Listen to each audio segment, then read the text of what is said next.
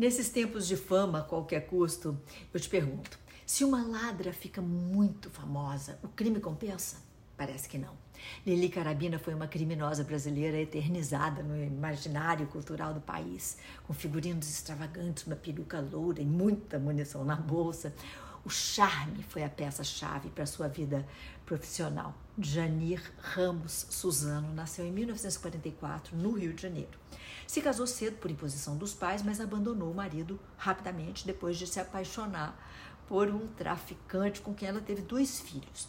Quando o marido, o marido foi assassinado, Janir, com apenas 20 anos, entrou para a vida do crime, vingando seu amor com as próprias mãos e matando os dois responsáveis. Em 75, desculpa, Janir virou assaltante de bancos, maquiada, bem arrumada, sensual, umas roupas justas, né, peruca, loura, óculos escuros, ela mesma relembrou suas táticas em uma entrevista.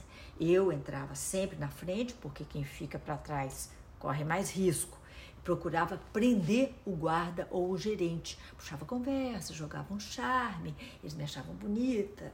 E eu ia enganando o cara até ter a chance de abrir a bolsa e puxar a arma.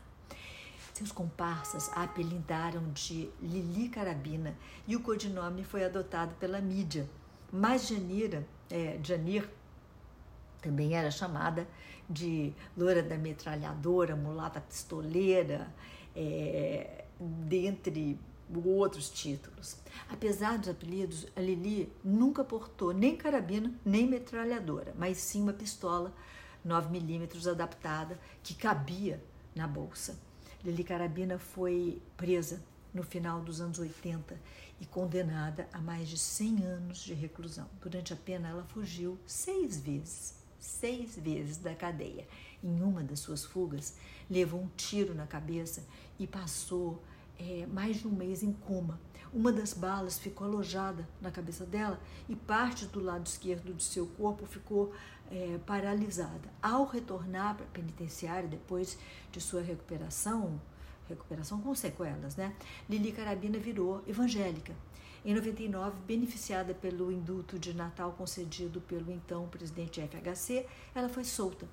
Menos de cinco meses depois, no entanto, Janir Suzano morreu vítima de um infarte aos 56 anos. Duas importantes biografias a respeito dela foram escritas por Agnaldo Silva que tinha sido repórter de polícia antes de virar autor dramaturgo.